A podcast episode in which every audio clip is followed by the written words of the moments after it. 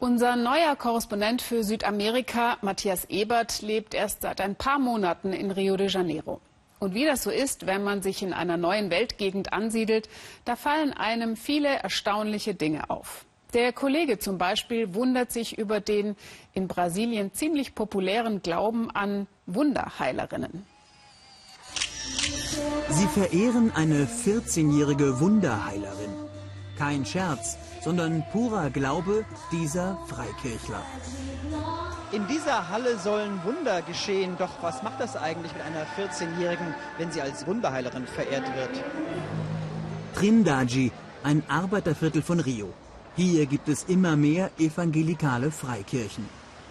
Relativ bescheiden wohnt Wunderheilerin Alani. Ihr erstes Wunder soll sie mit gerade mal zwei Monaten vollbracht haben, behauptet ihr Vater in vollem Ernst. Schon ihre Geburt war ein Wunder.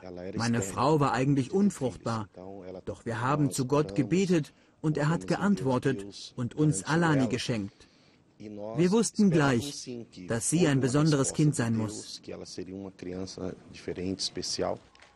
Die streng christlichen Eltern lassen sie jeden Tag die Bibel studieren. Von außen betrachtet scheint Alani tatsächlich mit sich im Reinen zu sein. Ich habe ein Leben wie jede andere in meinem Alter. Ich gehe aus mit Freundinnen, besuche die Schule, mit dem einzigen Unterschied, dass ich mir Zeit für Gott reserviere. Die Messe tut mir gut. Das ist für mich gar nicht anormal.